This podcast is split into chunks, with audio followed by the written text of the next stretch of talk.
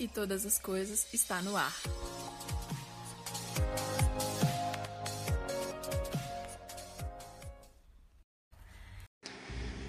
E aí, galera, tudo bem com vocês? Como estamos hoje? Dia nosso provérbio número 22. E hoje a gente vai ter alguns conselhos mais rápidos enfáticos, diretos, sabe? Claros, assim. Sabe quando você conversa com uma pessoa e ela consegue ser aquela pessoa que fala na lata aquilo que ela quer dizer? Não tem rodeio, não tem. Ela só vai lá e fala. É bom, porque quando a gente conversa com alguém assim, a gente consegue entender mais facilmente aquilo que ela está querendo dizer. E é muito bom caminhar com pessoas que a gente consegue compreender o que ela pensa não existe não existe falsidade, não existe é, meias verdades, não existe só a palavra ali direta e reta. E isso daí faz com que as pessoas tenham um bom nome. É muito melhor ter um bom nome do que muitas riquezas por aí. Riquezas que eu digo aquilo que você sonha, aquilo que você preza, aquilo que você acha que é importante, que é a sua riqueza, né? Que é ou dinheiro, os bens, enfim, aquilo que para você é muito importante, ou a fama, enfim, tudo isso. É muito melhor você ter um bom nome, você não pisar por cima das pessoas para conseguir aquilo que você sonha, que você quer, do que você ter essa riqueza. É muito melhor você ser estimado, você ser bem considerado pelas pessoas do que ter prata e ouro. Para aquele que caminha numa vida de humildade e temor do Senhor, existe uma recompensa.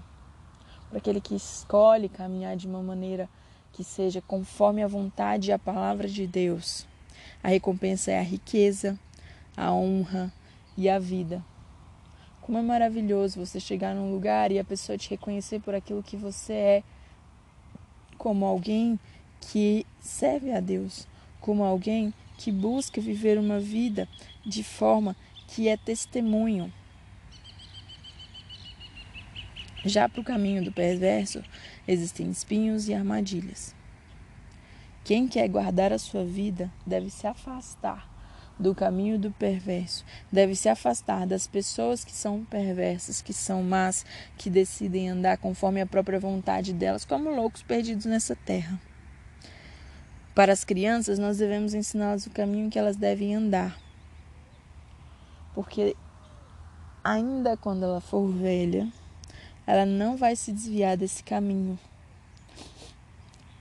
A primeira infância é o tempo do ensinamento que, que vem dentro de casa, que é o tempo da educação. É o tempo da criança se formar como ser humano em relação a caráter, e cabe ao pai, à mãe, ou a pessoa que está criando essa pessoa, a formar esse caráter.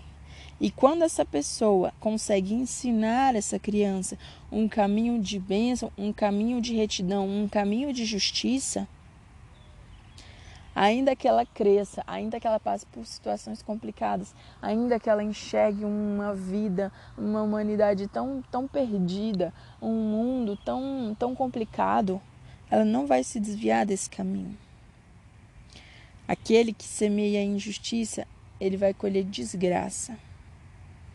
Aquele que faz coisas erradas, que não tem equidade, que não tem justiça, que não anda no caminho de equilíbrio, que fica fazendo sua própria vontade em relação a do outro, que pisa nas pessoas, que maltrata as pessoas, que maltrata aquilo que Deus criou, aquele a quem Deus criou como sua imagem e semelhança, vai colher desgraça. Já aí a vara da indignação será da vara da sua indignação será destruída. O generoso, em compensação, vai ser abençoado. Por quê? Porque ele reparte aquilo que ele tem com os pobres, ele reparte aquilo que ele tem com quem não tem, a quem falta.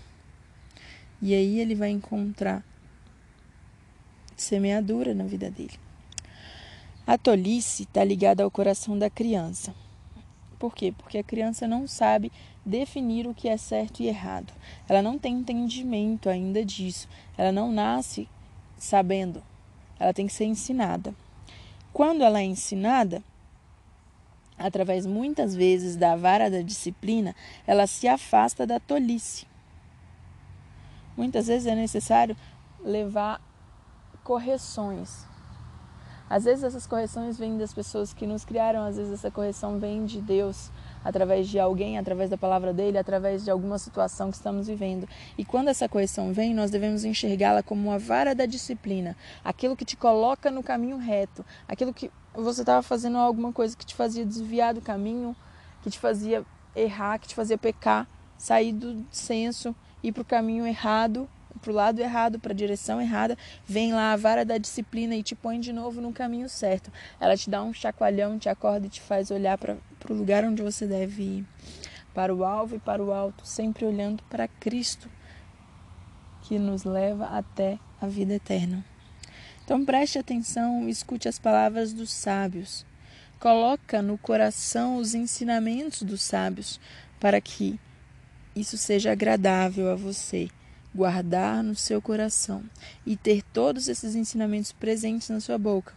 É como caminhar nessa terra, aprender aquilo que você está vendo e vivendo, aquilo entra no coração de uma maneira tão forte, gera tanta transformação que sai que transborda, é se encher para transbordar. Que a nossa confiança esteja sempre no Senhor. Que nós tenhamos a certeza da palavra da verdade para responder claramente as perguntas que forem feitas.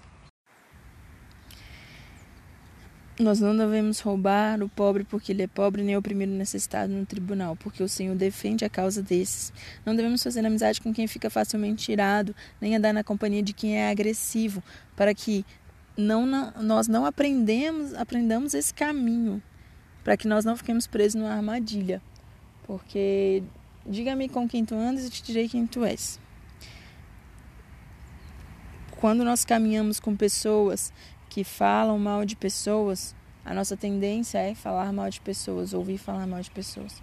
Quando nós caminhamos com pessoas que estão preocupadas em fazer a sua vida gerar fruto, em trabalhar, em resolver suas questões, nós tendemos a fazer a mesma coisa. Por quê?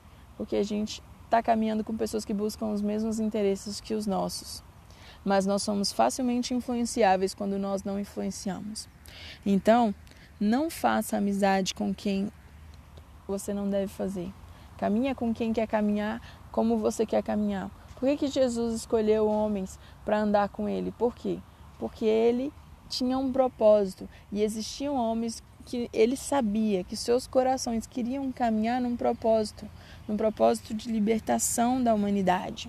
E ele convidou esses homens para caminhar com ele. E algum e um desses homens se arrependeu de caminhar com ele e mudou de ideia. Quando ele mudou de ideia, ele se vendeu. Ele perdeu o nome dele, ele perdeu a estima que ele tinha. Ele trocou isso por moedas de prata. E ele abandonou o caminho de Jesus. Ele largou de Jesus, ele decidiu andar conforme a sua própria vontade. E ele ficou preso numa armadilha. Ao ponto dele entregar a sua própria vida, dele se matar, de tanto remorso que ele sentiu. Se fosse arrependimento, ele teria chegado na presença de Deus, ele teria pedido perdão a Jesus. Mas não foi arrependimento, foi remorso. Ele ficou magoado com aquilo que ele tinha feito e para não precisar conviver consigo mesmo, ele tirou a própria vida. Nós não fomos chamados para isso. Nós não temos que estar, que nos comprometer com pessoas que se preocupam mais com finanças do que com seres humanos. Nós não devemos remover os marcos antigos, as coisas que nós aprendemos, que os nossos pais nos ensinaram, que os nossos mentores, que os nossos discipuladores, líderes, pastores, professores, pessoas que vêm trazendo ensinamentos que vêm da parte de Deus, devem ser mantidos. E para finalizar, você está vendo alguém que é habilidoso naquilo que faz? Você consegue se olhar no espelho e enxergar as habilidades que você tem? Você consegue olhar para alguém que está do seu lado e enxergar as habilidades que essa pessoa tem? Perceba que quem é habilidoso vai ser colocado diante de reis, não vai estar a serviço da plebe. Aquele que é habilidoso não vai ficar trabalhando para ganhar pouco. Ele vai ser colocado diante de pessoas importantes, ele vai ser recompensado por isso, pelo seu serviço. Aonde você quer estar? Você quer estar trabalhando entre a plebe ou entre reis? Se você quer estar trabalhando entre reis, seja habilidoso naquilo que você faz, seja, seja diligente naquilo que você faz, busque fazer com excelência e você vai encontrar lugares altos para estar. E você vai viver uma vida abençoada. Vai optar pela vida e não pela maldição. Então, busque se encher daquilo que é bom, busque se organizar para fazer as coisas da maneira correta, busque fazer as coisas. Entre em ação, planeje, se organize, escolha a sua forma de agir e faça, porque você vai encontrar bons resultados naquilo que você fizer bem feito. Agora, se o resultado não está bom, mude, mas muda rápido. Não fique esperando o tempo passar não. Tá ruim? Muda. Muda, precisa mudar de novo? Muda de novo. Precisa mudar novamente? Muda não vai te custar nada. Se você quer ter bons resultados, você tem que estar tá fazendo bem. Se não está dando bons resultados, é porque está fazendo mal. Então muda para fazer bem. Um beijo para todos e até a próxima.